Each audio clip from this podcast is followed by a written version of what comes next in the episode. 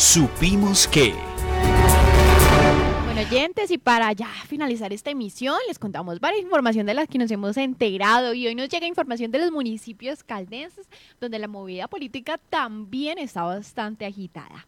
Por ejemplo, desde La Dorada es que los cinco candidatos a la alcaldía de La Dorada mañana tendrán el llamado Gran Debate de la Verdad. Este debate lo está organizando la Asociación Regional de Periodistas y Comunicadores del Magdalena Centro. Será a las 4 de la tarde y se realizará en el auditorio Benedicto 11 de la Casa Cural. También será transmitido por los, las cuentas de Facebook de la Asociación Regional de Periodistas del Magdalena Centro.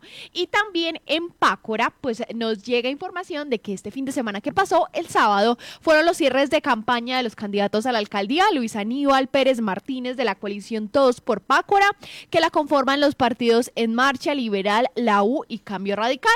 Se realizó un desfile por el parque principal de Pácora que culminó en el Club Municipal acompañado de los respectivos candidatos al Consejo Municipal.